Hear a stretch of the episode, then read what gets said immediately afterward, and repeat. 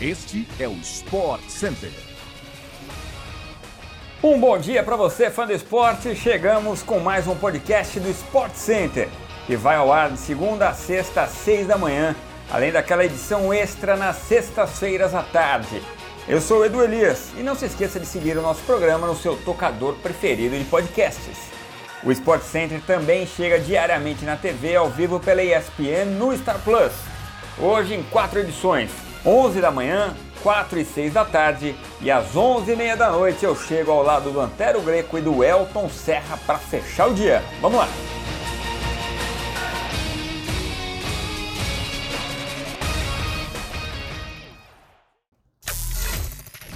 A seleção brasileira encerrou nesta quinta-feira a preparação para o duelo das quartas de final da Copa do Mundo, jogo contra a Croácia no estádio Cidade da Educação.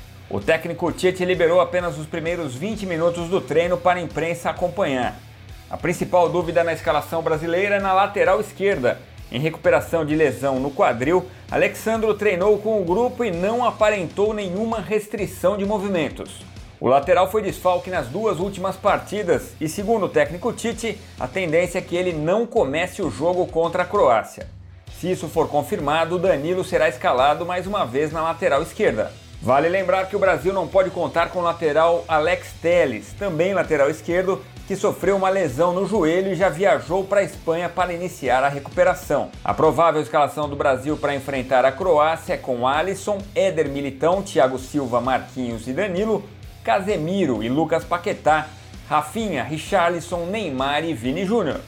A programação desta sexta-feira tem Sport Center Plus exclusivo para o Star Plus depois dos Jogos da Copa do Mundo das 2 da tarde às 6. Além do Sport Center Plus, acompanhe o linha de passe com exclusividade para o fã de esporte no Star Plus às 6 da tarde todos os dias e o Equipe F todos os dias às 7 da noite.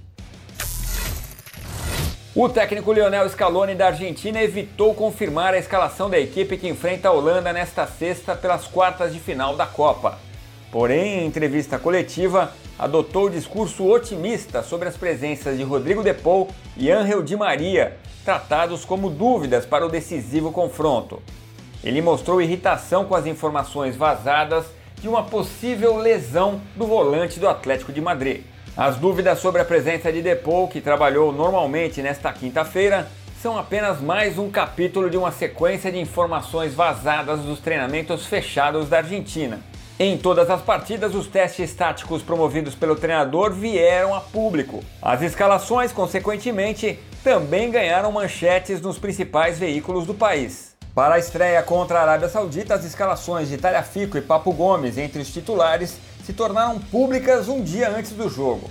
As entradas de McAllister e Enzo Fernandes entre os 11 iniciais nas partidas seguintes também vazaram. Em nenhum momento da Copa, Scaloni confirmou ou desacreditou as informações passadas pela imprensa argentina. O tema se tornou central somente nesta quinta. O Fã do Esporte acompanha todos os compactos de jogos da Copa do Mundo nas vozes dos melhores talentos da casa, na tela da ESPN pelo Star Plus.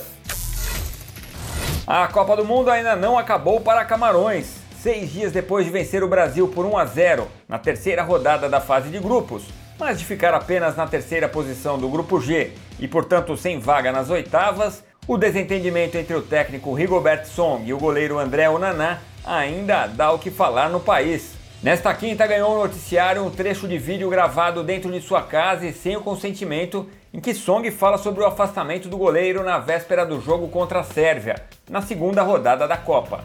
Nele, o treinador acusa o goleiro de atrapalhar o ambiente, desrespeitá-lo e faltar a treinos sem motivos reais. Ainda segundo ele, o atleta chegou a consultar o presidente da Federação de Futebol Camaronesa, Samuel Eto'o, que teria mandado ele para aquele lugar.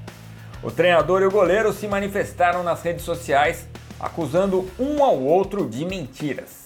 Que clima, hein? Chegamos ao fim de mais um podcast do Sport Center. Voltamos na segunda-feira, às seis da manhã, no seu agregador favorito de podcasts. Até mais!